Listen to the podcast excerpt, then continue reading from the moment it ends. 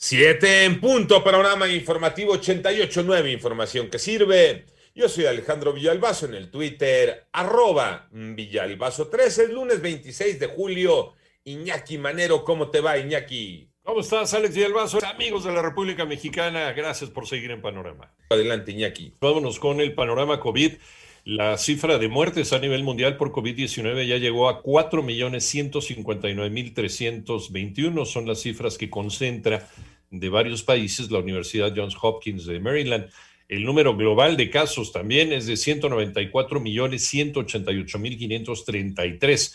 Casi el 50% de los norteamericanos, de los estadounidenses que faltan por vacunarse, no planea hacerlo. La mayoría afirma que duda de la eficacia de las vacunas ante la variante Delta y por eso Estados Unidos no ha avanzado en su porcentaje de vacunación. Hoy, hoy estrenamos semáforo de riesgo epidemiológico. Aguascalientes, Chiapas, Coahuila están en color verde, otros 15 estados en amarillo, tres entidades más en naranja, entre ellos Ciudad y el Estado de México. Sinaloa, el único estado en rojo. Esta clasificación estará vigente hasta el próximo 8 de agosto y en tanto, el panorama de la pandemia en México lo tiene Moni Barrera.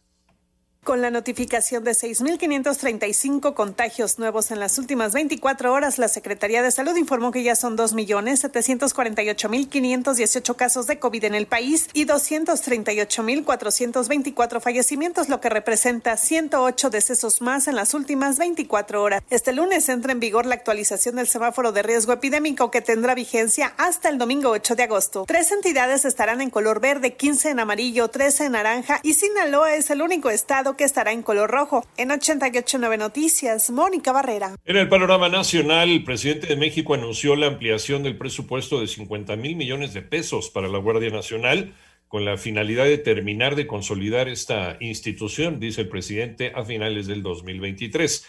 Diversos ataques armados registrados el fin de semana dejaron al menos 20 ejecutados en los municipios de Guadalupe y Fresnillo, en Zacatecas, incluidos cuatro menores de edad. Y el exdirector de Seguridad Pública del municipio de Simapán, en Hidalgo, Gustavo Trejo Trejo, fue sentenciado a 80 años de prisión por un secuestro cometido en octubre de 2019. La homofobia, la xenofobia, el machismo, el racismo ponen en riesgo la cohesión social. Armando Ortega.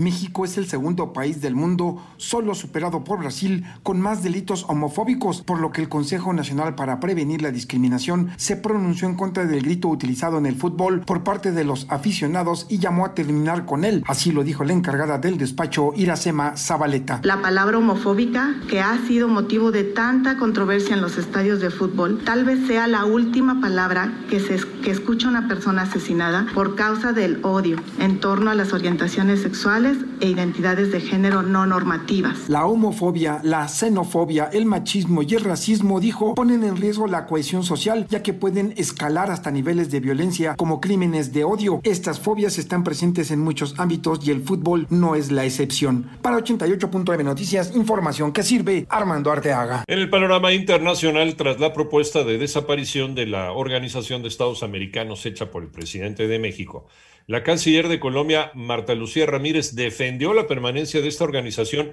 y sugirió solo complementarla. Por otra parte, un joven indígena zapoteco identificado como Gerardo Chávez Martínez murió en Estados Unidos tras recibir disparos por parte de la policía de Salinas, en California.